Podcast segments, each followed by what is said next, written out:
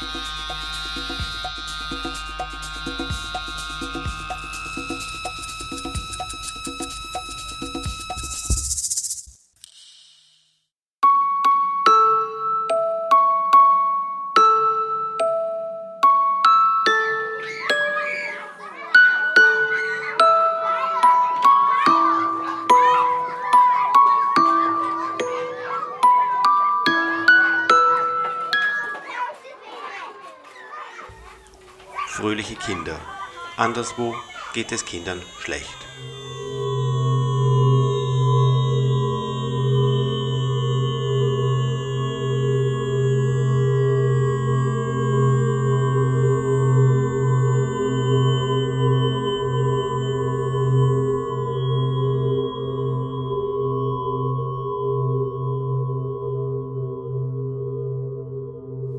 Aber auch in unserer Nachbarschaft gibt es Kinder, die leiden. Gepeinigte, gequälte, geschundene Kinder. Nicht wirtschaftliche Not, sondern ihre Eltern quälen sie. Jedes Jahr werden rund 200 Kindesmisshandlungen angezeigt. Aber nach verschiedenen Schätzungen werden ca. 70.000 Kinder regelmäßig geschlagen, ohne dass die Öffentlichkeit davon erfährt. Bis 1977 hatten Eltern sogar gesetzlich das Recht, ihr Kind körperlich zu züchtigen.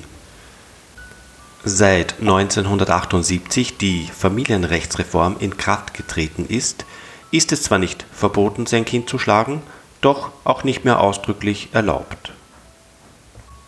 Heute lehnt der überwiegende Teil der Eltern Gewalt als Erziehungsmittel ab und trotzdem es gibt nur sehr wenig Kinder, die nie geschlagen wurden.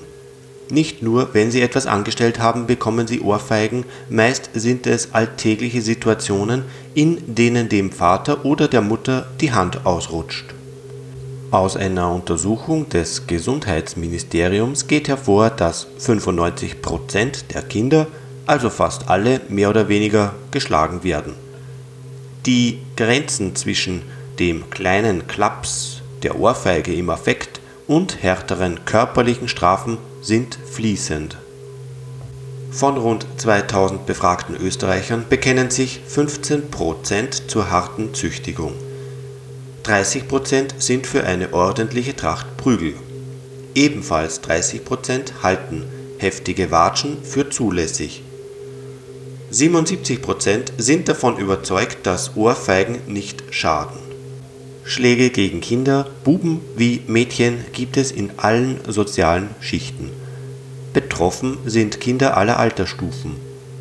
Schon als Säugling mit zehn Monaten werden fast alle Kinder geklapst. Was aber ein Klaps bedeutet, kann kein Mensch definieren. Letzten Endes ist das der Beginn von dem Hauen und Schlagen bis hin zur Kindesmisshandlung. Sicherlich genauso schädigend sind gewisse psychische Strafmaßnahmen, also eine große Anzahl an Lieblosigkeiten, die gegen Kinder angewendet werden. Jedoch Schlagen ist immer mit einer Demütigung des Kindes verbunden, in vielen Fällen einhergehend mit körperlichen Schäden. Eine einzige Ohrfeige kann eine Verletzung herbeiführen. Woher kommt die Gewalt gegen Kinder? Körperliche Gewalt ist meist Ausdruck der eigenen Unsicherheit. An den Schwächsten werden aufgestaute Aggressionen abreagiert. Der Alltag macht gereizt und müde. Allzu selten kann man das machen, was einem Freude macht. Jeder hat schon erlebt, dass einem die Arbeit, die Freunde, Kollegen, die Frau, der Mann, die Kinder auf die Nerven gehen. Bei den Kindern gehen dann die Nerven durch. Weil man zu viele eigene Probleme hat, bleibt oft wenig Zeit und Ruhe, um auf die Kinder einzugehen. Die Kinder haben wenig Platz und Gelegenheit, sich auszuleben. Ständig hören sie, was sie alles nicht dürfen. Sie sollen nicht in die Wiese steigen, sie sollen sich nicht schmutzig machen, sie sollen nicht schreien, sie müssen folgen. Die Erziehung bleibt leider allzu oft darauf beschränkt, aus den Kindern angepasste, unauffällige Menschen zu machen, die sich widerspruchslos einfügen und unterordnen Wer gegen Normen und Vorschriften verstößt, wird bestraft, damit er es nicht wieder tut. Für viele Kinder gelten zuerst die Wertvorstellungen der Eltern. Missetaten werden bestraft, Gehorsam und das Erbringen von gewünschten Leistungen werden belohnt. Doch Kinder brauchen auch die Möglichkeit, ihre eigene Persönlichkeit, ihren eigenen Willen zu entwickeln. Sie müssen lernen zu verstehen, warum sie etwas tun sollen oder nicht. Aber auch Eltern, die großes Verständnis für ihre Kinder haben, reißt manchmal die Geduld.